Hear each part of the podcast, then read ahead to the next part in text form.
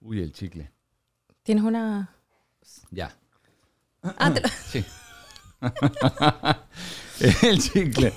Así, era, así tenía que ser en el colegio. Sí. No, bueno, yo lo botaba. Eh, No, la- no se me hace tan fácil tragármelo. Yo, no, a esta edad yo ya ni me acuerdo si en el colegio yo hacía eso, pero sí, seguramente.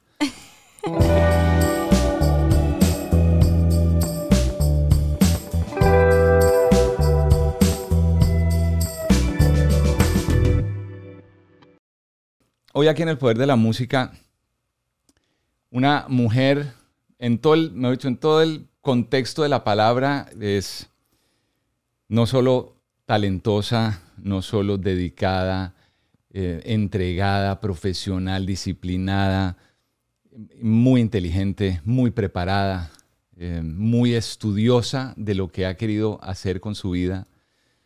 Y yo sé que para los venezolanos el nombre de ella es, muy fácil de identificar inmediatamente. Para el resto de Latinoamérica o los que nos estén viendo y oyendo eh, van a conocer una historia que es realmente fascinante por lo poco que yo he aprendido a conocer de ella. Y ya le estaré contando a ella por qué fue que llegué a donde está. Porque no solamente es escritora, comenzó siendo actriz, eh, es escritora, es motivadora, es conferencista, eh, es comunicadora. Y es Laura Chimaras.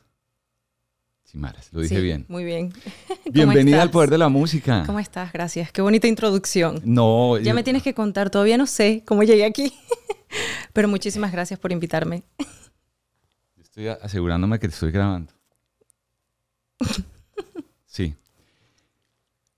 ¿Cómo llegué Exacto. a Laura Chimaras? Pues imagínate que amo hoy en día lo que en algún momento uno diría, ah, el algoritmo de las redes sociales, Oh, qué ok. pereza. Pero son tantos mis amigos de Venezuela, que son amigos comunicadores, actores y actrices, tengo periodistas muy cercanos, vecinos, y yo creo que el algoritmo te va presentando a veces gente que, músicos, gente que, porque tú sigues, te siguen Exacto. y entonces empiezan a aparecerte y te aparece, pum, y de repente me aparece lo que yo en un principio pensé era una poeta, Ok, una sí. poeta muy bella, Gracias. una poeta que además a- mí siempre me ha gustado la poesía y de eso hablaremos Sí, en algún claro. momento. Yo empecé a ver y, y empiezo a ver tus, tus posts y tus escritos y, y y conocer un poco tu historia y dije, no, pero es- tengo que conocer a Laura. Y, y tuve la- el, el atrevimiento, entonces empecé a seguirte y veía Ok. tus, todo lo que ponías. Yo dije, en algún momento voy a esperar el momento ideal. Y este mes de febrero, Ok. Que es el mes del amor y de la amistad para el mundo, porque aunque en Colombia se celebra en septiembre, Oh, oh, no sabía, ok. en Venezuela hay, Sí, hay fecha. febrero. ¿Febrero Sí, igual? igual. En Colombia no, quisimos hacerlo diferente, entonces septiembre. Pero cada vez más es como a nivel mundial, Sí. el 14 de febrero. Y esta semana pues se celebra Amor y Amistad. Dije, qué ideal sería invitar a Laura para hablar no solo de su poesía, porque yo conozco un poco de tu historia y tu historia es realmente fascinante. Ay, Entonces, gracias. ahí fue, así fue que llegué a ti. Qué tú. interesante, no, qué, qué interesante porque em, hoy en día me ha pasado que varias personas han llegado por mis poemas y mis escritos y hay, hay que entender que yo tengo en mi cerebro como tengo, tuve una carrera del cual ya terminé y, y le agradezco muchísimo y concluí esa parte de mi vida y para mí esta carrera, a pesar de que ya tengo siete años escribiendo, sigue siendo nueva. ¿Me entiendes? Todavía la actuación gana, la actuación yo la estoy ejerciendo, la estuve ejerciendo desde que tengo tuve ocho años, estamos hablando casi 20 años de carrera. Entonces, eh, la escritura y la poesía eh, es muy nuevo para mí y que alguien llegue a través de los poemas, de verdad que me infla el, pecho de, de emoción porque, bueno, ah, hoy en día la gente no cree que tú puedes vivir de la poesía. Pero además me interesé mucho, Laura, porque yo que llevo trabajando 30, más de los años que tú tienes, y esto ahí donde uno se siente el abuelito. no, el papá, el papá. Creo que ok. Eh, yo llevo 34 años dedicado a, a radio y televisión. Y en mis inicios y durante muchos años yo hice una radio musical en las noches en mi país donde yo leía poesía. Oh, ok. Nunca me atreví a escribir porque, no sé, eh, pero leía mucha poesía y en la música y en las letras de las canciones es Claro. poesía. Hay unas mejores que otras y épocas un poco más ilustradas que otras, en fin, pero entonces yo siempre he estado de alguna forma y como hombre, a veces nosotros caemos en que ay, es que el hombre que dice lo que siente es como cursi, ay, qué romanticón. Y entonces todos nos hacemos bullying entre los hombres, ay, no, ahora este es el romántico, pues digo, diga lo que siente. Y yo siempre he dicho, yo soy cursi. Eso está yo muy soy romanticón y soy un romántico empedernido. Entonces por eso también me conecté porque dije, Qué la obra es bonito, de las bueno. mías. Sí, qué bueno, qué bueno. Mi esposo entraría en este, en este equipo. Mi esposo es muy romántico. Divino, Le eso me parece sí. increíble porque a veces a nosotros nos enseñaron, tal vez los abuelos de los abuelos de los abuelos, que el hombre se guarda sus sentimientos o que el hombre se mantiene al margen o se hace el importante porque ella es la que tiene que... Que demostrar amor. Sí. No, o sea, ¿eso por qué? O sea, al mismo tiempo que pienso que el día de mañana la mujer, o en cualquier momento la mujer quiere darle una serenata al hombre que lo haga, no tiene que ser solo hombre a la mujer. Exactamente. El amor tiene que ser de dos vías. Ujú. Entonces por eso llegué a ti. Qué bonito, de verdad, de verdad qué bonita. Además, eh, puedo confesar que yo no era una persona tan romántica. Yo era una persona bastante eh, neutral, no sé por qué. Eh, hace antes de conocer a mi esposo y realmente el, recorrido que hemos tenido mi esposo y yo ha sido tan lindo porque he podido amar de otra forma, he podido realmente confiar y creer que existe un compañero para ti. Eh, y no hablo un compañero porque tengas una pareja, hablo de, verdad un mejor amigo, un cómplice, eh, un socio si quieres trabajar con él.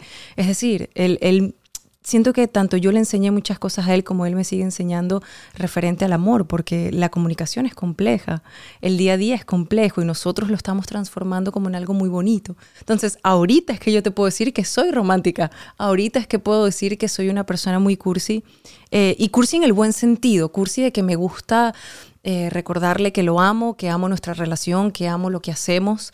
Em, no soy empalagosa, no soy cero empalagosa, pero, pero me di cuenta que sin eso no podemos vivir. Sí. Así que así de simple, sí. Y, y al- pero al final de cuentas, ahorita que hablabas de, de la actuación, porque sé que comenzaste desde Sí, pequeñita, a las chiquita. 7, 8 años, todos esos años actuando y decides cambio la actuación por quiero escribir. Pero al final de cuentas, esto es comunicar. Sí, El, el actriz comunica, el actor comunica, interpreta un personaje, pero está comunicando emociones, está Sí, comunicando sentimientos. Y lo que tú haces a través de tus letras nos conecta. Y en tus charlas, en tus charlas motivacionales, en tus eh, talleres, que creo que también haces, y en tu libro o en tus libros, es eso, es, es comunicar. Ahora, que el ingrediente adicional sea un toque de sentimiento más profundo, que sea amor, que nos conecte con otras cosas, pero al final de cuentas somos comunicadores. sí, sí somos comunicadores, solamente que yo lo veo do- como diferente en el sentido de que el actor transmite o debe interpretar algo que ya está escrito. Es decir, Claro. Eh, a ti como actor te entregan un- una historia y tú tienes que buscar de acercarte lo que más puedas a esa historia y vivir ese personaje. Y a través de ese personaje hay muchos actores, del cual creo que yo también he pasado eso, lo pasé mucho tiempo, que conocí y reconocí muchas cosas de mí a través de las pieles de los personajes. Pero también pude concluir de que yo no estaba escribiendo la historia, a mí me la escribían. Yo simplemente estaba interpretando algo que ya existía. Entonces, eh, digamos que yo soy un poco más intensa en ese aspecto y un poco más, eh, buscaba que algo me llenara un poco más fuerte. Eh, mi papá fue actor de toda la vida, pero papá también fue una persona que le gustó mucho la, la filosofía, la música. Él escribió mucha música, eh, le encantaba Ah, la ¿escribió poesía. música sí, papá? papá hizo muchas canciones. Eh, sin embargo, muy amigo de Ali Primera y, y se reunía con Ali Primera y componían juntos. Entonces, siento que esa intensidad, sin darme cuenta, estuvo en mi infancia. Claro, Y- obvio. Quizá a mí la gente me decía que yo había nacido para ser actriz y yo decía como que no, yo le decía, yo no sé, es que tú haces muy buen trabajo y para mí era como, yo no quiero hacer un buen trabajo, yo quiero buscar de hacer algo extraordinario y la actuación siento que hice un buen trabajo. Cuando llegué a un set de grabación y me dijeron cinco y acción y en mí no pasó absolutamente nada, me di cuenta que yo no debo estar mi vida aquí. La vida es muy corta, no sabemos si, si me voy a partir hoy, o sea, partir a otro paisaje, si voy a tener 100 años viva. Entonces dije, ok, no le voy a dedicar mi vida a algo por el cual no siento amor y no siento pasión. Algo, alguna llama dentro de mí se detuvo. Eh, traté de investigar y comprendí que perdí muchas cosas en la actuación. Es decir, perdí el amor, perdí las ganas de interpretar un personaje nuevo y, y siento que fue importante que me, que me haya pasado eso porque ese quiebre existencial a mis, 24 años, ese quiebre existencial, ese quiebre de qué hago en esta vida, para qué lo hago, qué soy, me lleva a estudiar un poco de filosofía. Eh, me lleva también a estudiar un poco de psicología. Simplemente como que no me quedé aferrada a la psicología porque estaba buscando como ramificaciones artísticas. Entonces la psicología me estaba sacando como un campo un poco más científico, que es muy interesante, pero como que no, lo, no era algo que yo quería fomentar para, para muchos años de mi vida. En ese quiebre empiezo a escribir desde, desde la crisis de una niña de 24 años que no sabía qué hacer con su vida porque lo único que había aprendido a hacer desde que tengo 8 años era actuar. Era actuar. Y a escribir, empezaste a escribir a qué o qué o por qué. Eh, imagínate, entonces yo decía, ok, yo agarré y abrí un blog en cualquier página en internet y empecé a hacer escritos. Eh, ¿Tú has leído el diario de Ana Frank? Claro. Como, ah, sí. Escritos muy duros, muy feos en una parte porque decía cosas muy eh, duras de mi crianza y muchas cosas. Y ese blog a los siete meses fue una cosa que se hizo muy viral, entendiendo algo y que reconozco algo y siento que es muy natural en todas las personas que empiezan a escribir. Em, evidentemente tenía muchos errores, habían comas que estaban mal puestas, habían ah, pero eso era cuestión de estilo. Sí, y, yo decía, no me importa el error, me importa lo que está generando en mí. Estaba generando una catarsis muy interesante y yo, algo que sí he traído de toda mi vida, yo empiezo a leer cuando tengo 11 años. Porque mi papá decía que si yo quería ser una gran artista, me decía, los grandes artistas leen y leen mucho. Claro, cuando crecí me di cuenta que no todo el mundo lee. E, es decir... Pero hay que leer un poco más de lo, de la, del, promedio. Claro, pero no, mi papá era un tipo que te estoy hablando que tenía un estudio como este y aquí tenía 5.000 libros. O sea, papá era un tipo, y eso sí es muy lindo y a quien te hable de mi papá te lo puede decir, un tipo muy culto, muy de las letras y, y te hablaba, y muy autodidacta. Papá no te terminó una carrera universitaria que era que siento que es lo más rico cuando alguien es autodidacta, cuando alguien dice quiero aprender a hacer algo y me encierro en mi estudio y lo practico y lo ensayo, e investigo por mí, no porque fui a una universidad. Ojo, amo la academia. ¿Me entiendes? La academia y, tú, y tú fuiste, estudiaste actuación, por tuve, Bueno, la actuación soy graduada de todo lo que te puedas imaginar. Es decir, de la actuación tengo todos los niveles, todas las etapas de voz, de actuación, de cine, de teatro, porque eso fue lo que hice en mi vida. ¿Me entiendes? Cuando hago este blog a mis 24 años, algo así, estaba yo recién llegada a Miami, eh, ya estaba teniendo mi crisis existencial con la actuación, ya se había apagado esa llama y además tenía un pensamiento quizá un poco cursi, pero que hoy en día me encanta decirlo en voz alta. ¿Por qué yo voy a ocupar un puesto que no sueño cuando realmente debe haber una niña por ahí que sueña este puesto? O sea, yo decía, a mí me daban personajes protagónicos, a mí eh, me daban oportunidades muy importantes dentro de la industria de la actuación. Y yo decía, ¿por qué yo estoy tomando algo que ya no amo cuando alguien que ama puede estar aquí? ¿Me entiendes? Yo sentía que le estaba quitando el puesto va a ser de más utilidad para la persona, porque, claro. Porque esa niña que también tiene en ese momento mi edad quizás soñaba con eso y, y yo no, yo quizás lo estaba haciendo porque tenía que pagar la renta. ¿Me entiendes? Ya, ya mi cerebro estaba buscando otra cosa. Cuando hago ese blog, sin saber nada de escritura, lo que sí tenía en mi vida mucha literatura, muchos libros, muchos clásicos. Gracias a papá me enamoro de la lectura como, como casi todo el mundo se enamora del café. Es decir, no me puedo parar sin tomar café. Yo me tengo que parar y le puedes preguntar a mi esposo. Yo nosotros nos paramos a las 6 de la mañana. Yo me paro a las 5.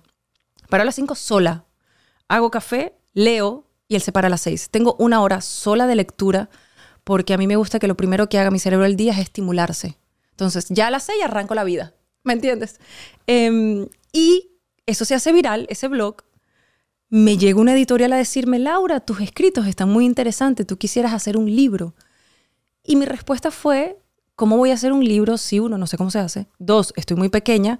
Y mi cerebro decía que las únicas personas que hacían libros eran personas ya adultas. Adultas, sí. O un poco más cultas. Yo en ese momento, y ojo, todavía me siento en gran porcentaje muy ignorante en muchas cosas. Y todos los días estamos aprendiendo, o sea que Pero en ese momento, imagínate, te estamos hablando que ese blog lo que tenía eran seis meses. Con esta editorial es donde empiezo realmente el primer estudio de escritura. Yo les acepto el, proceso, el proyecto, perdón, y hago lo que es Pasiones Narcóticas, que es mi primer libro. Y con ellos empecé, digamos, una, un entrenamiento de un año donde ellos me educaban, por decirlo así. Me mandaban una cantidad de ejercicios, una cantidad de lectura y de cosas que tenía que hacer y en base a lo que ellos me daban yo estructuraba los escritos para el libro. Después ellos corregían el libro, me regresaban el libro y yo en base a sus correcciones tenía que escribir. Estoy hablando que yo pasé en esto, no sé, dos años en ese proceso. Ese proceso es el primero que digo, que, que inmenso esto, me encantan las letras. Saco ese libro de pasiones narcóticas escribo uno inmediatamente que se llama La historia de una adicta, y ahí estaba estudiando filosofía. Eh, me puse a estudiar filosofía, empecé a conocer, sin embargo ya conocía la poesía, pero no estaba tan conectada con la poesía, y es donde empiezo, mira, mi vida, yo la mayoría de mi tiempo soy una persona autodidacta. Aunque estudié filosofía, saqué un curso de tres años, que para mí es una carrera. Aunque se llame curso, yo sentí que se fue una carrera. Eh, y amo el pensamiento filosófico y la postura. Yo siento que esa es mi, postura cuando escribo. Cuando leas, nunca pierdas la fe, vas a decir, ah, yo entiendo. Yo entiendo que me hablaba ella.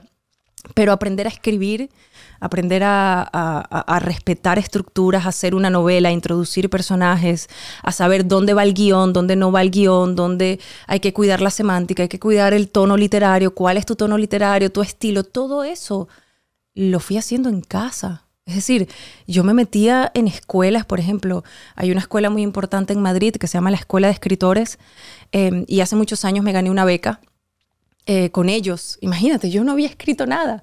Y hace poco eh, presenté en su máster de poesía una prueba y me volví a ganar otra beca. Entonces yo decía, ok, pero si todo lo estoy haciendo desde casa, eh, ha sido un viaje muy hermoso. Cuando sale ese segundo libro, ya confirmé que dije, ok, esta va a ser mi carrera.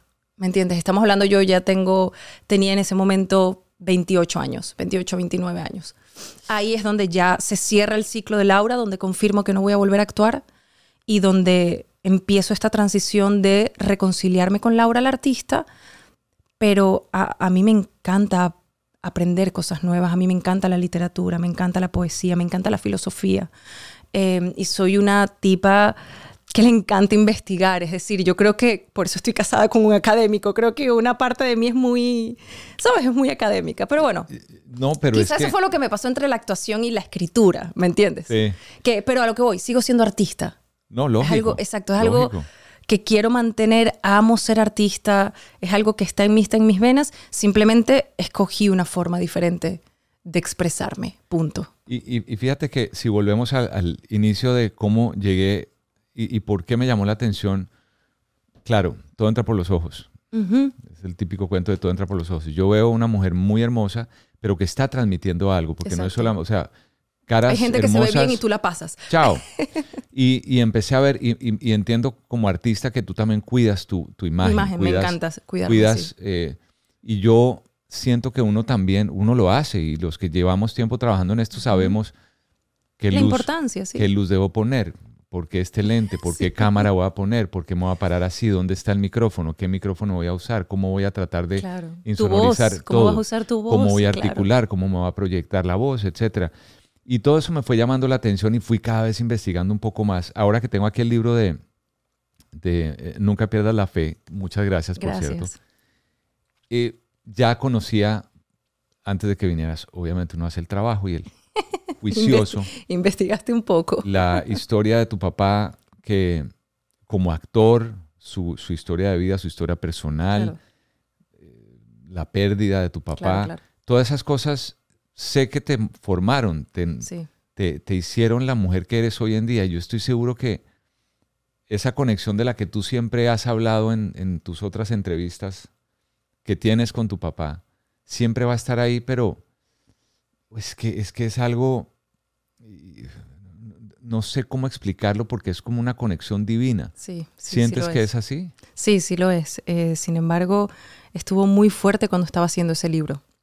Bueno, yo empiezo a hacer el libro porque soñé con él. Y él me dijo, mira, es momento de escribir el libro. Yo le decía, papá, ¿cuál libro? Em, yo necesito que le digas a las personas que la muerte no existe. Y yo en el sueño me reía y le decía, papá, la gente no me va a comprar ese libro, la gente no va a querer leer ese libro, sin embargo no me van a creer. Y él me decía, yo necesito que empieces a escribir. Ese libro se llevó casi dos años escribiéndose. Y yo tenía procesos donde soñaba con él y, y él me decía, mira, en el capítulo 3 yo quiero que cuentes esto. Y yo me paraba a las 2, 3 de la mañana a grabar notas de voz. Mi esposo me decía, no puedes seguir viviendo así. Yo le decía, pero es que siento que son como mensajes que están llegando que, que tengo que aprovecharlo, porque al final en este viaje y haciendo esta novela, donde evidentemente él es el protagonista y él es el que inspira a hacer esto, em, yo me sentía como una mensajera. ¿Me entiendes? Simplemente a mí alguien me estaba comunicando cierta información y yo, desde mi punto de vista y desde mis habilidades en la escritura, tenía que plasmarlo.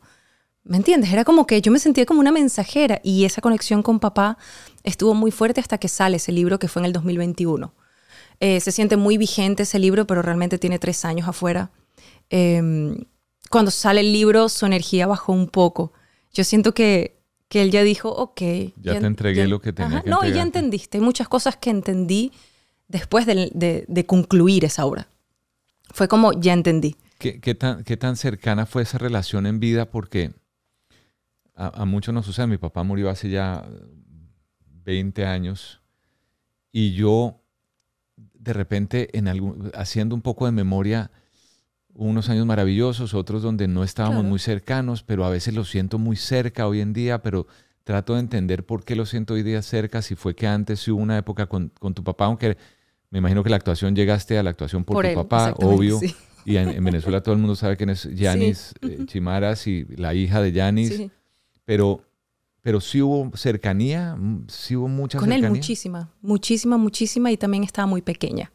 Pierdo a mi papá cuando tengo 15 años. entonces yo empiezo a tener conciencia con papá cuando tengo como 6 años. Es donde empiezan mis recuerdos con él. Antes yo no recuerdo nada. es decir, 4 o 5 años, no, de 6 años hasta mis 14 años, casi 15 han sido los momentos más valiosos que tengo con él. Y también lo que me impresiona es cómo en tan poco tiempo él pudo generar en mí tanta curiosidad, tanto valor, tanta entrega, porque em, siento que él me formó de, de, una forma, valga la redundancia, muy rara. Me decía, ya que tú quieres actuar, porque yo firmo mi, mi primer contrato a los 10 años. Me dice, ya que tú quieres actuar, ok, yo te voy a tratar como se tratan a los artistas. Aquí hay que prepararse. Entonces él no era solo un padre, sino que era, esto hay que hacerlo así, esto hay que... Mentor. Y, y, el tema del estudio era, era muy fuerte, era hay que estudiar, hay que prepararse. ¿Aprendiste a leer un guion? No, papá, no sé, ok, siéntate. Y yo podía pasar horas con él. ¿Cómo se aprende a leer un guion? ¿Cómo funciona? ¿Por qué escriben esto? Es decir, de forma muy minuciosa Mientras en este caso mamá, que también ha sido una persona demasiado fundamental en este camino, mi mamá es muy tranquila y mamá fue policía. Entonces mamá estaba mucho más tiempo fuera de casa que ahí. Perdón, ¿tu mamá fue policía? Sí.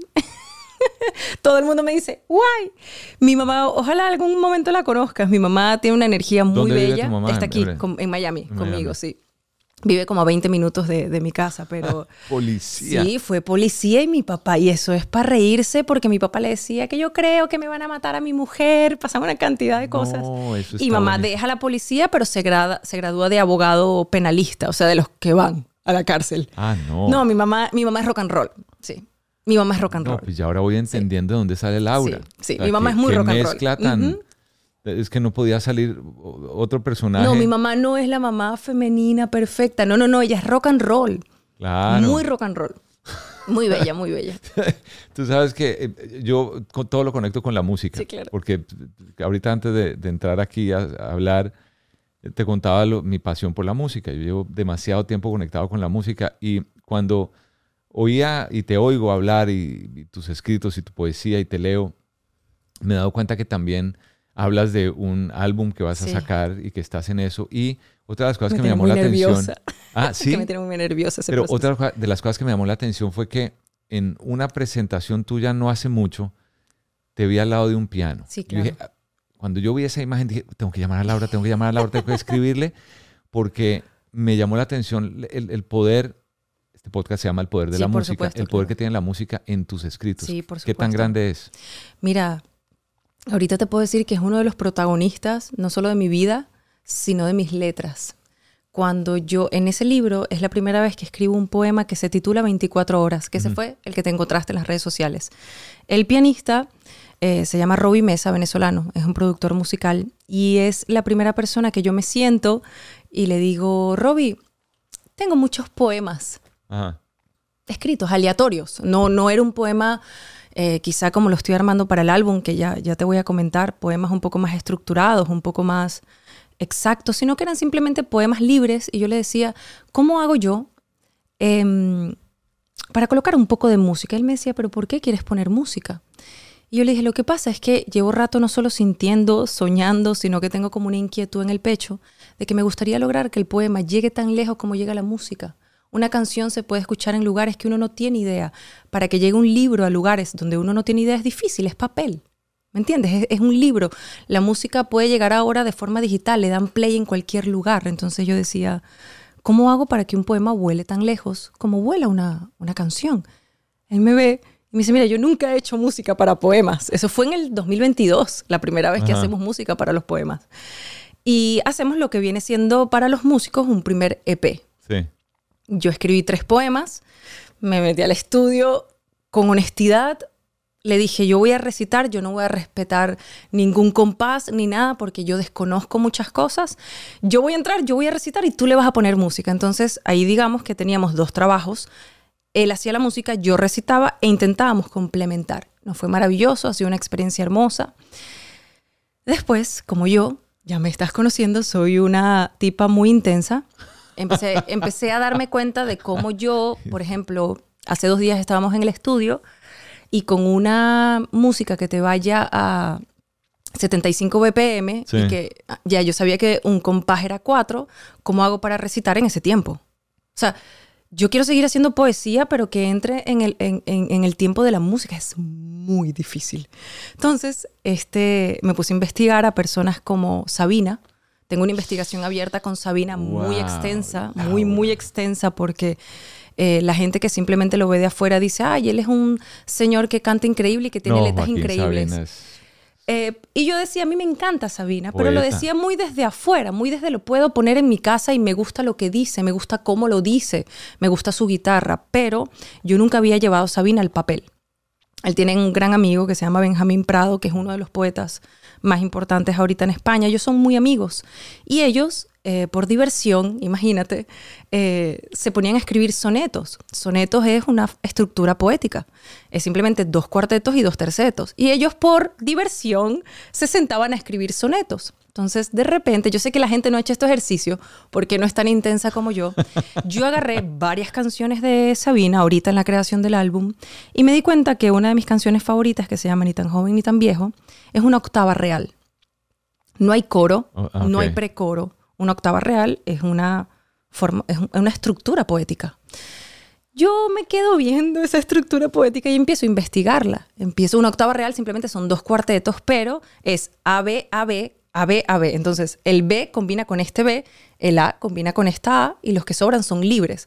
Entonces, son dos cuartetos que tienen que rimar una consonante y una asonante cada ocho. O sea, no, qué locura tú cuando lo escuchas en canción, tú dices, wow. Qué bien suena. Cuando lo pones en papel, es donde ya entiendo por qué es Joaquín Sabina. Y esto lo dice mucho Borges en, sus libros y lo dice en sus entrevistas.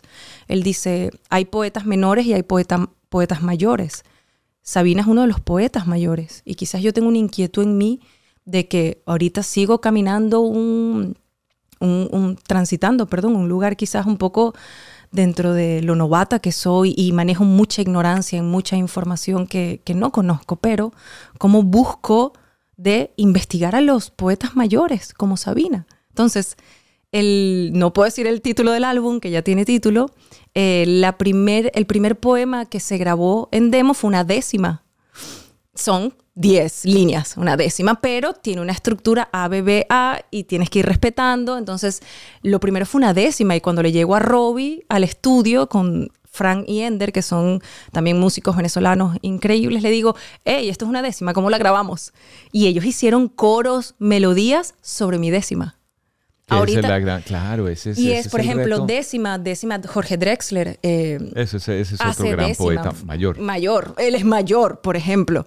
Em, y ahorita estoy haciendo, por primera vez, que no sé cuándo la culmine, mi primera octava real que quiero llevar al álbum. Y esa octava real es el, va a llevar el nombre del álbum. O sea, ese va a ser el poema como oficial del álbum y estoy trabajándola ya desde hace como tres meses y quiero que sea una octava real. O sea, cuando te digo que estoy cuidando cada sílaba, porque eso es otra cosa, em, que no te comenté, en esa octava real tienen que ser siete sílabas.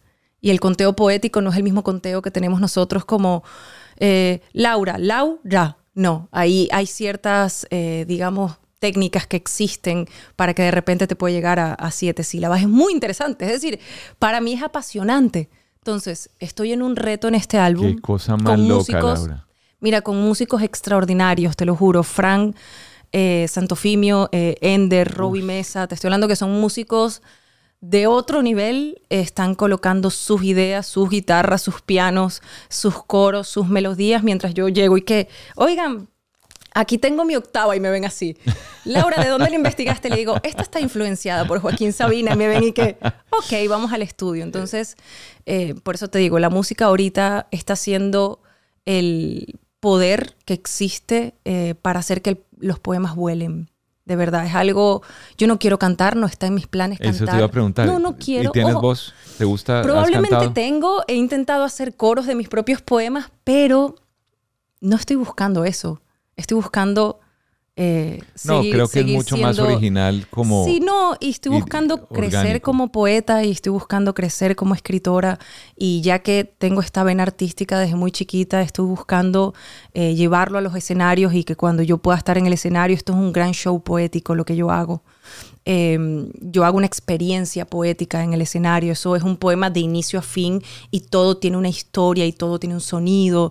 Es decir, eh, es una experiencia. Es una experiencia poética y no quiero cantar, por eso estoy usando amigos cantantes eh, que saben mucho y que les digo, ok, esta lleva coros, lo haces tú. A otra cosa, no sé escribir coros. Entonces mi esposo le encanta hacer, eh, logra escribir coros, yo no, yo, yo, mi cerebro está en formato poemas, no cuando me dice escribe un coro, sufro como no te puedo creer. ¿Cómo hago un coro? Me, imaginaría que será muy fácil para ti. Sí, pero comprendí, ojo, esto es lo que estoy viviendo en el estudio, que los coros lo buscan, primero buscan una melodía y después buscan la letra. Yo hago al revés. Yo, yo trabajo desde la letra y después busco música. ¿Me entiendes mi proceso? Es decir, bueno, yo pero igual para muchos músicos es, puede ser una u otra. Claro, yo a veces he llegado con líneas y que esto puede ser un coro y ok, y es más complejo buscarle la melodía. Em, por eso no me, no me doy mala vida con los coros, de verdad, lo dejo ahí. Digo, ¿quién quiere hacer un coro? ¿Sabes? Yo hago así como, ok. ¿Sabes que ahora, ahora que pienso, la, la poesía desde, desde sus orígenes, que uno piensa desde esos momentos donde aparecen esos jeroglíficos por allá en tiempos eh, ancestrales, uno dice, la, la poesía también estaba, tenía la intención de que fuera hablada, también podría ser cantada. Sí, claro que podría ser cantada. Por, ejemplo, y, el, mejor ejemplo, Sabina. Sabina canta una poesía, un poema, perdón. ¿Tú has oído, por ejemplo, Bob Dylan? Sí, claro, claro. Ese es un poeta mayor. Ese es un poeta mayor. Y eso es muy también por, por esa onda, porque pues además tiene toda esta... Uy, sí, claro. Por ejemplo, hay algo que te, puede volar un poco la mente. Eh, me gusta, yo, me gusta, yo tengo como, a ver, sí, como tres meses ya, donde en la búsqueda de el álbum, para crear el álbum, eh, Robbie me invita a crear un universo a través de este álbum. Me dice, Lau, esto tiene que tener un universo, sonidos, porque lo haces, cada, cada tema que va a tener. Y yo en ese universo, como no soy sencilla, yo digo, me pongo niñita de segundo grado en Google. Eh, poesía, qué sé yo, yo estaba buscando algo que me estimulara la mente. Yo empecé a googlear cualquier cosa. Cuando te digo cualquier cosa fue estructuras poéticas. ¿Qué es esto? ¿Por qué es esto? ¿Quién es el mejor poeta? Y me aparecía, ponte, si me aparecía Borges, Benedetti, alguien, yo buscaba Benedetti, ¿por qué escribía poesía? Y empecé un poco a estimularme la mente y entre esas cosas me parece, me parece un pequeño artículo de Leonardo da Vinci. Y me aparece una fotico del hombre de Vitruvio. Y yo digo, este señor, ¿me entiendes? Yo me quedé así como, ¿por qué me aparece algo de él que él tuvo contacto con la poesía en su tiempo? Y digo, pero Leonardo da Vinci, yo no tenía muy claro la historia de Leonardo da Vinci. Le doy clic al artículo. Me leo el artículo, después de ese artículo voy y me compro la biografía de da Vinci. Una biografía de 700 páginas me la leí en 25 días. Pero mira lo que encontré que ha sido lo más hermoso, sí, ha sido lo más importante. Ya voy por el segundo libro de Da Vinci, es decir, ya puedo decir que yo tenía una persona que admiraba mucho eh, por, su cerebro, que se llama Jordan B. Peterson. Eh, Sabina lo admiro tanto, mucho, mucho más, eh, y ahorita más indagando en la música, pero alguien que ha, me ha volado muchas cosas ha sido Leonardo da Vinci. Y me llamó poderosamente la atención que cuando a él le encargaban una obra mm.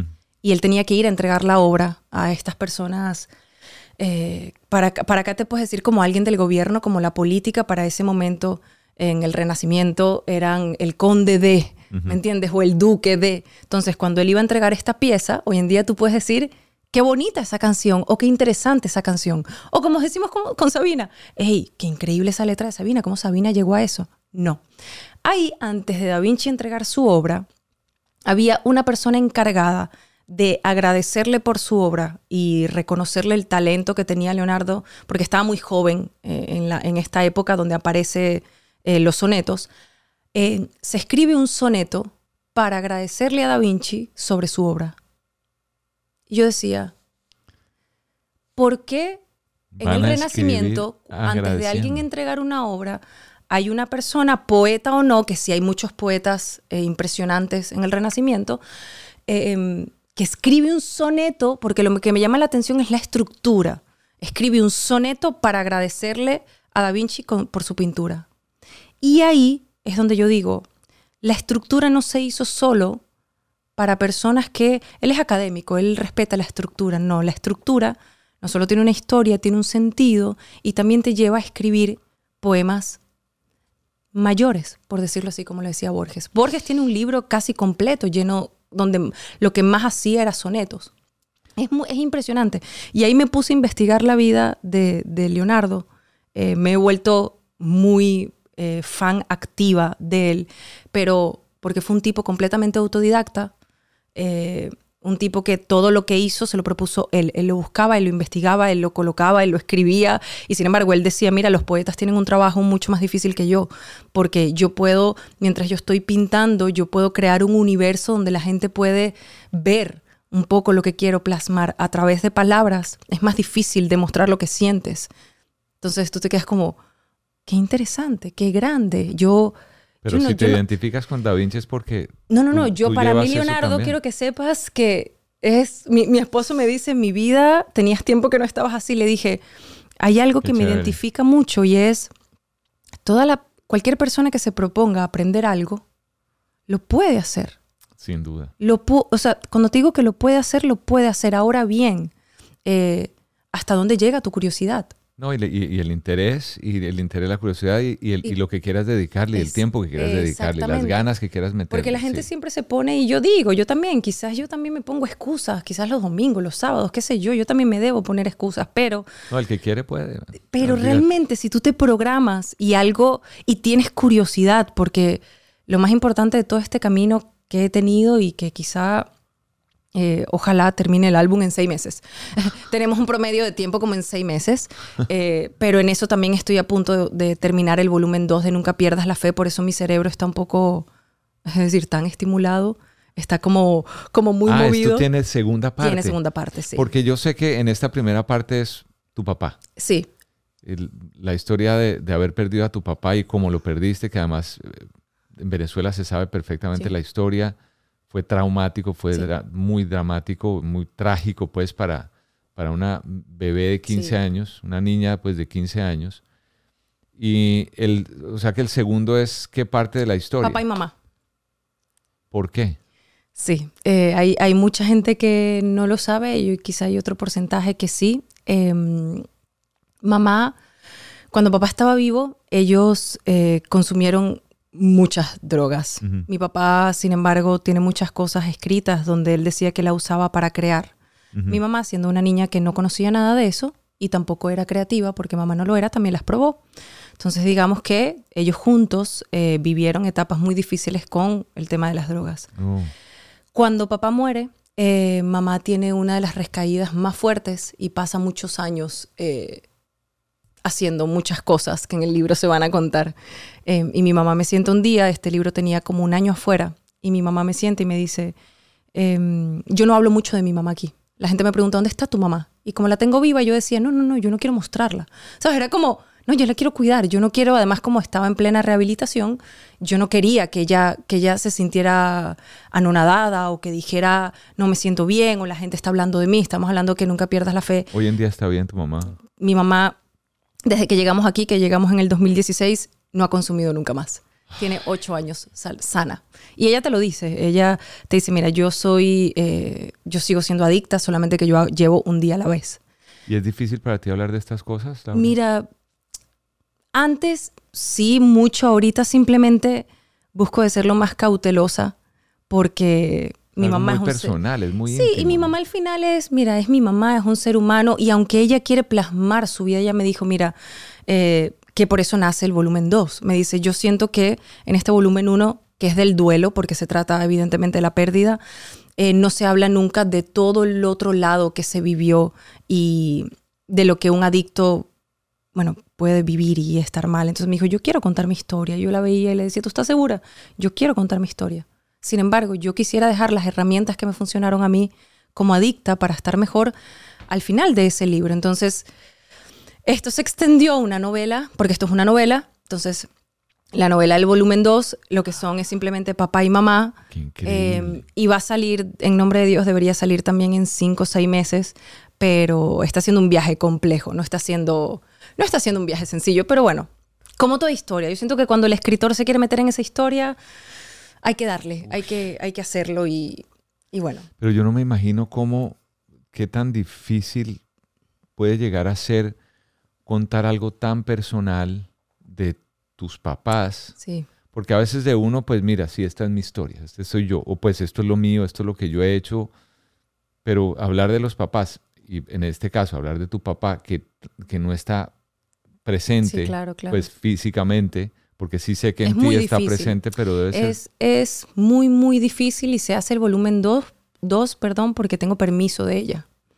Eh, lo del tema de, las drogas no es nada em, alocado porque papá ya en vida la gente sabía, sus amigos sabían, su entorno sabía. Oh, Sin embargo, él tuvo un problema en, el canal en 1900 y algo, yo estaba muy pequeña, donde tuvo un problema con uno de los canales de televisión por eso. Entonces tampoco, es decir, para los venezolanos no es secreto lo de papá, pero papá lo justificaba mucho con el tema de su creación, su música, su arte. Entonces, digamos que la recaída fuerte de mamá fue después que él muere.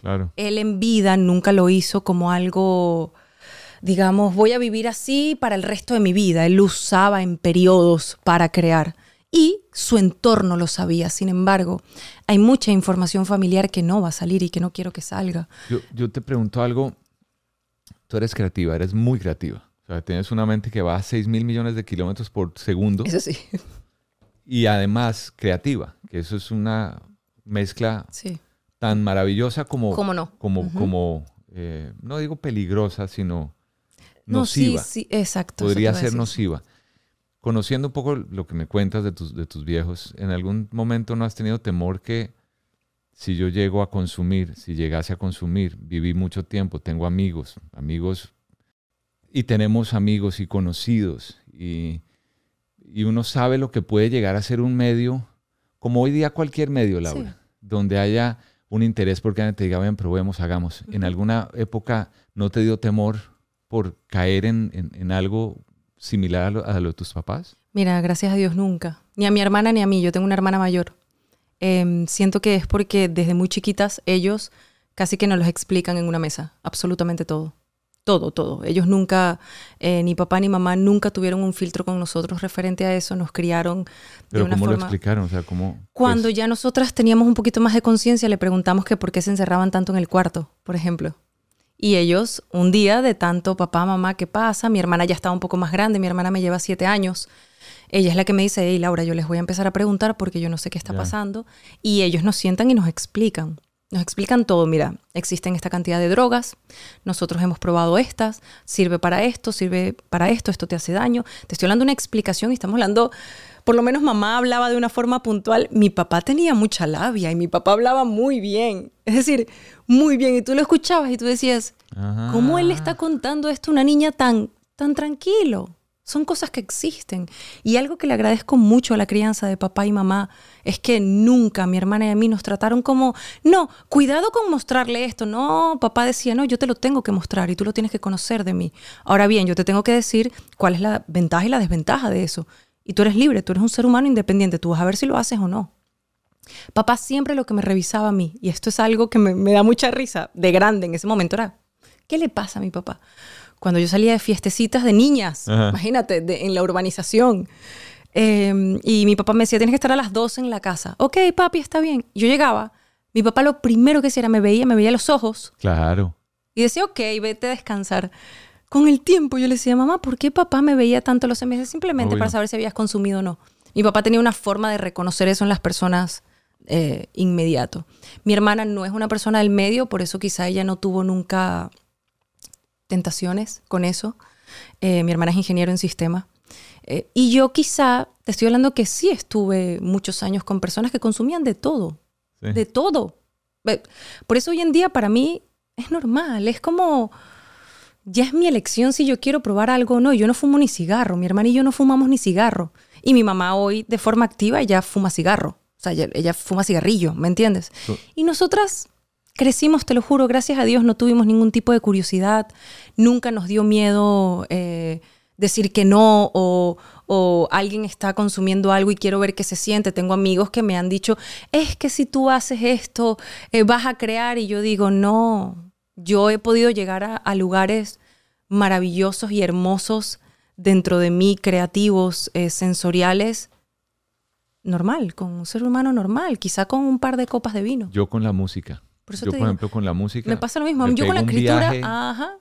Pero me voy, me voy a la estratosfera y tengo amigos, me dicen, no, mira, yo voy, viajo. Y que fumaste algo y tú, la música.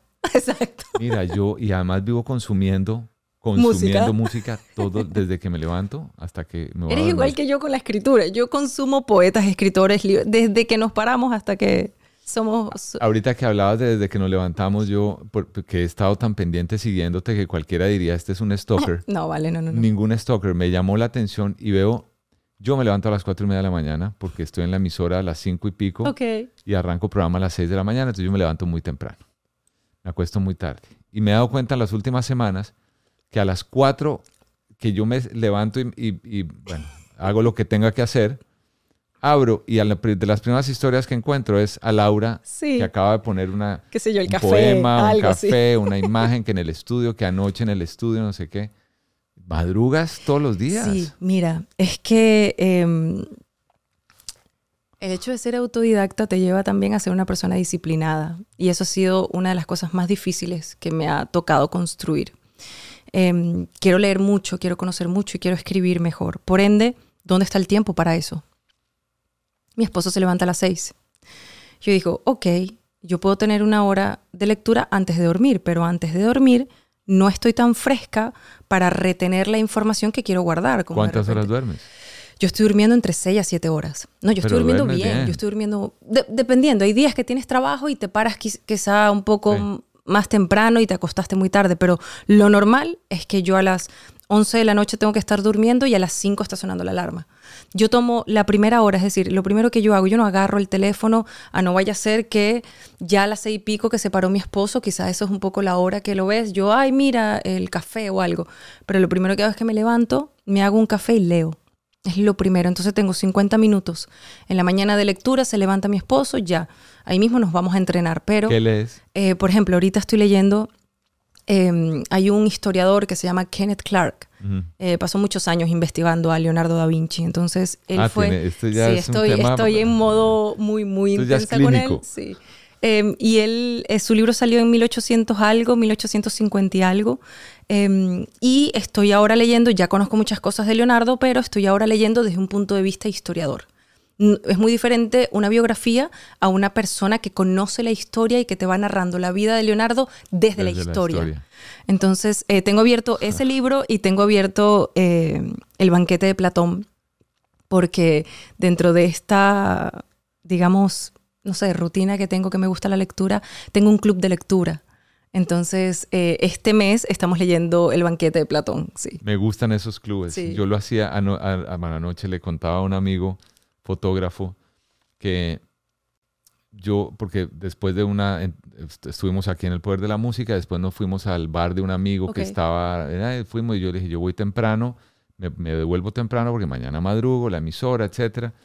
Y cuando llegamos me decía, pero antes usted rumbeaba más, salía más y yo, sí, primero ya uno con los años ya, no es para decir que uno está anciano, pero uno ya es, aguanta menos. Tu rutina cambia también. Pero además porque yo de, de, mucho más joven, yo tenía una eh, rutina, a veces me pasaba mucho los viernes. Mis amigos me llamaban, nos vamos de rumba. Y yo tenía el papá de un, el papá vive todavía, pero el papá de uno de mis mejores amigos, de mi hermano, me decía, él es escritor, historiador en, Bogotá, en Colombia. Y él me decía, como yo, la radio y la voz y la cosa, me decía, ¿por qué no me acompañas a la casa de mis amigos, que eran para la época hombres ya mucho mayores, historiadores, profesores, académicos, magistrados de corte, abogados, etcétera, para que nos leas. Entonces era yo sentado con siete hombres mayores y yo leyéndoles. Leíamos un capítulo, un, sí, un capítulo. Cerrábamos el libro y yo me quedaba porque yo no tenía nada que decir. y, no voy a hablar de primero. a cada uno oírlos debatir sobre entonces, esos clubes de lectura me parecen... Son muy interesantes. Ah, eso es lo son, máximo. son muy interesantes y siento también que es mi, uno de mis granitos de arena para que personas jóvenes lean. En mi club hay muchas personas jóvenes. Qué bien. Entonces, de repente puedo proponer cosas como filosofía puedo proponer cosas como conocer a Leonardo da Vinci, conocer a Michelangelo, conocer a, no sé, vamos a conocer a Sabina desde otro punto de vista. ¿Y dónde tienes ese club? Mira, lo hacemos digital, realmente nos, nos conectamos todos por Zoom, sí. Porque hay personas de Argentina, en Venezuela, hay personas en España. ¿Y cada nos cuánto conectamos. lo hacen? Una vez al mes nos conectamos. O sea, tenemos un libro mensual. Siguiéndote a ti, la gente se da cuenta ahí, ahí sabe para seguirte. ¿Y, ¿Y quiénes pueden estar ahí? Realmente ahorita hicimos como un filtro, habían como 700 personas. Y de las 700 se conectaban 60 y de las 60 no todos querían leer. Entonces hicimos un filtro, ahorita somos 20 personas muy activas que leemos mucho y que debatimos, que sin embargo ya estamos construyendo una estructura de ahí, vamos a debatir de esta forma, vamos a hablar de esta forma. Eh, y ahorita somos 20 personas exactas. Lo que hacemos es que tenemos un grupo de Telegram, por ahí nos comunicamos eh, los libros que va a pasar y todo, y por ahí mandamos la reunión mensual. Pero está Qué nutritivo es. Es muy nutritivo. Está siendo como también oh. una idea de querer construir un círculo eh, de personas que les interese saber, que les interese conocer cosas diferentes, consumir cosas diferentes. Una nueva generación de filósofos. Sí, porque es, como el amor por el saber, el por conocimiento. Por el saber, exactamente. Otra cosa, otra, otra cosa. Pero bueno, está haciendo, ya tenemos tres años eh, en el club de lectura. Oye, ¿y qué oyes tú de música? Porque además, antes de que, me, de, que me cuentes eso, yo pensaba y decía, bueno, Laura tiene 32 años. 32, sí. Tú eres millennial. Entre, sí, yo creo que cabes dentro del... Así en el 91, no sé. sí. yo creo que estás en ese, o en el borde ya. exacto, exacto. Pero digamos que sí. Y entonces yo digo, usualmente las jovencitas de tu edad están en otro tipo de música, en otro tipo de cosas. Y yo digo, ¿y la letra que hay ahí? A mí eso me, me, afecta. No, eso no es un soneto, eso no es una no, décima. No, no, ni una. Y la estructura no hay. Exacto. Y, y, y dije, bueno, ¿qué oye Laura? Mira, a ver, bueno, ya te he dicho, he hablado mucho de Sabina. Sabina es uno de los primeros que están puestos. Me gusta Drexler, me gusta mucho. Em, me gusta mucho Alicia Keys. Eh, sin embargo, no me inclino, aunque escucho música en inglés, eh, como quiero seguir expandiendo mi español y quiero mejorar mi español, estoy como buscando muchas cosas en español. Em, a ver qué tengo. Bueno, me encanta Servando y Florentino. Lo siento, ah, es de mi país y son, para mí son maestros de, no solo de las letras, sino de la música también. me gusta Gilberto Santa Rosa, me gusta Oscar de León, por ejemplo. A mí me gusta, aunque no baile la salsa, porque de verdad no sé bailarla, eh, me gusta escucharla. Me gusta Rubén Blades. Eh, Blades tiene... Estamos hablando que... Es mi héroe. sí, en su disco Mundo eh, hay una canción que mi papá me cantaba cada rato que se llama Como Nosotros. Como Nosotros papá me la cantaba y hoy en día yo digo, ¿por qué me sé tantas canciones de Rubén Blades? ¿Me entiendes? Claro, imagínate el himno en mi casa. Em, en español tengo mucha gente intensa, te lo juro, si abro ahí tengo muchas personas intensas, aunque ojo, hay algo que sí quiero rescatar porque la gente cree que porque uno eh, quizás se, se, inclina a escuchar un Sabina, un Drexler, bueno, me gusta mucho Zetangana también. Zetangana es joven, pero tiene una mezcla ahí con su cultura española muy interesante. Aunque a veces hace un poco de reggaetón, no escucho el reggaetón, escucho cuando Sí, el- se el le meten esas cosas que como españolas que- que, sí. tú dices, ¿qué es esto? Con el ¿Me flamenco y con el gitano que Eh, lleva. sí. Exactamente. Eh, de mi país como tal, mira, yo, yo siento que Oscar de León, siento que Servando y Florentino, eh, personas jóvenes que estén haciendo música en mi país que yo escuche, no, no tengo. Es decir, Ok. aunque ojo, hay buenos músicos. Eh, sí, sí, sí. Probablemente lo hay, pero eh, no soy como una típica persona que tiene 30 años. ¿Cuál es- creo, cuál- que, creo que estoy un poquito... eh, Tú eres un alma vieja. Sí, yo creo, yo tú creo. eres un porque- old soul. Sí. ¿Cuál es la canción que cantas en la ducha o en el carro? O sea, Uno, uno tiene una canción, pero ahorita que mencionabas a, a Rubén Blades, mientras vas pensando, Claro, no. yo te cuento que sí. yo, eh, este- este- todos los que me, me ven y me oyen saben, ya están cansados de oírme porque yo a los 10 años me enamoré de la música perdidamente por. Rubén Blades con el álbum Siembra. Yo tenía 10 años, Oh, hoy día tengo 55, voy para Ahí es donde 50. está vida. No. No, Oh, ok. Y cuando voy, yo voy cantando Pedro Navaja.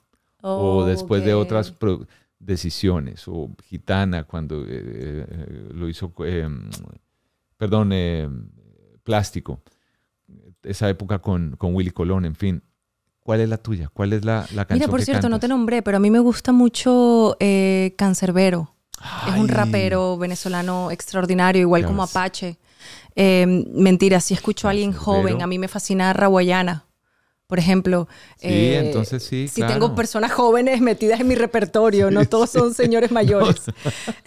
este, ahorita tengo muchos meses, lo que pasa es que ahorita solo te voy a citar a Sabina por el hecho de que tengo muchos meses eh, viendo por qué puso la guitarra así, por quién le tocó. Por ejemplo, él compone mucho con Leiva, eh, es otro músico español. Y tengo mucho en mi mente, ni tan joven ni tan viejo. Eh, siento que es muy difícil lograr una pieza así y creo que por eso la escucho a cada rato, eh, a cada momento, la pongo en mi carro. Eh, su último disco, Todo Nada, pero bueno, que ya tiene, salió hace mucho tiempo, también lo, lo, lo coloco demasiado en el carro. Eh, de resto, creo que eso es lo que está sonando ahorita mucho, mucho en mi carro, en mi ducha, en mi casa.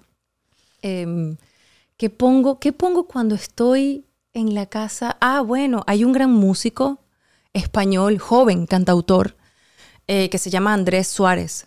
Este, sin embargo, estamos haciendo algo para el álbum juntos.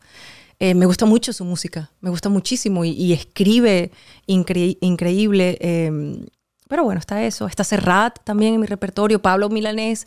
Bueno, tengo como esa mezcla. Tengo como una mezcla ahí chévere, rara. está como- chévere. No, pero me gusta esa mezcla. Nunca pierdas la fe. Me voy a leer este libro, arranco esta misma noche. Te lo vas a leer muy rápido, son 150 páginas, sí.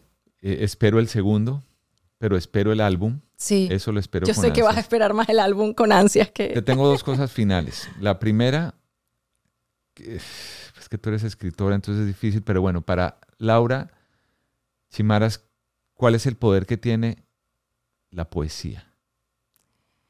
Wow, yo no, yo no siento que tenga un solo poder. Siento que tiene muchos eh, y puedo simplemente hacer dos variables de forma muy rápida. Eh, la poesía escrita, quien lee la poesía eh, o quien lee un poema en su casa en solitario puede tener la capacidad en ese momento de reflexionar sobre algo que te está pasando en tu vida, inspirarte o simplemente llorar, porque hay muchos poemas también para llorar un rato en íntimo, en tu casa en solitario, en el papel. Ahora bien, el poema que grabas y que de repente estamos, lo estás colocando en el carro, lo estás colocando, o estás yendo a un show en este caso y estás viendo poesía en vivo, puede darte muchísima energía en algún aspecto que estés viviendo de tu vida. A mí me está pasando que cada vez que recito un poema y el poema se llama, vamos a suponer, Maestra Vida, uno de los poemas que presento, eh, la gente le dan ganas de vivir porque el poema simplemente le agradece a la vida por haberme enseñado tantas cosas. O sea, la gente te dice, hey, ese poema que recitaste al final me llena de energía para seguir viviendo. Entonces siento que eh, el poema en sí, la poesía, como género literario, tiene, tiene mucha fuerza para que el ser humano no solo mejore, se sienta mejor, sino que también para que llore un rato, porque no todo es para sentirte mejor. La gente quiere vender todo No, para sentirse mejor. Y, También hay que ir a lo, a me lo gusta- oscuro para buscar Eso la te iba a luz. decir, a mí me gusta que, que, que también invitar al ser humano a, a- a que sienta, a que llore un rato, a que se sienta raro, incómodo, porque de ahí, de esa incomodidad, tienes probabilidad de sacar cosas muy buenas de ti. Yo eh, siempre pregunto cuál es el poder de la música. Hoy no pregunté a ti, no te pregunté cuál es el poder de la música, porque creo que En este caso de Laura, la música es poesía y la poesía es música. Es música, claro. Entonces ahí resumo y, creo que reúno si te preguntase, si te preguntara cuál es el poder de la música. Pero bueno, siendo, siendo intensa, y disculpa que te interrumpa, y siendo romántica, para intentar terminar un poco romántica. En este caso, para mí el poder de la música son las alitas que le puedes poner a un poema para intentar llegar más lejos. Entonces, yo veo la música como, como las alas de un ángel para que el poema llegue y traspase fronteras. Algo sonó. Y traspase fronteras y traspase religiones, dogmas, traspase geografías. Entonces, evidentemente, es demasiado importante la música ahorita en la creación de, de, bueno, de esta poesía. Laura, soy pleno, feliz, dichoso, privilegiado. Quiero decir que estoy en presencia de, de alguien que, mejor dicho, sí, o sea, siento que tienes tanto poder con, tu, con tu palabra, con tu letra, con, con lo que proyectas. Creo que te lo escribí cuando te invité. Te dije lo, cómo lo proyectas, lo que proyectas, de la manera que lo haces es, o sea, es difícil encontrar seres humanos, además, conocerte, saber que es exactamente como me imaginé y como lo proyectas, que eres real. Sí. Porque es difícil hoy en día en las redes encontrar sí, realidad. Ya sabemos, sí. Verdad. Es difícil porque todo el mundo se quiere poner chévere, ver bien, pero a la hora de, de tú conocerte, ah, esto no era lo que yo... lo que, exactamente, sí. Gracias, Laura. No, gracias a ti. Qué bonito conocerte. Em, Igual. Te, te, voy a, te voy a invitar cuando el álbum salga. Por favor. Estamos todos ansiosos que en nombre de Dios salga pronto y, y de verdad qué bonito. Aquí también estamos para lo que tú necesites y lo que quieras hacer. Aplausos de pie para Laura Chimaras. Gracias, Laurita.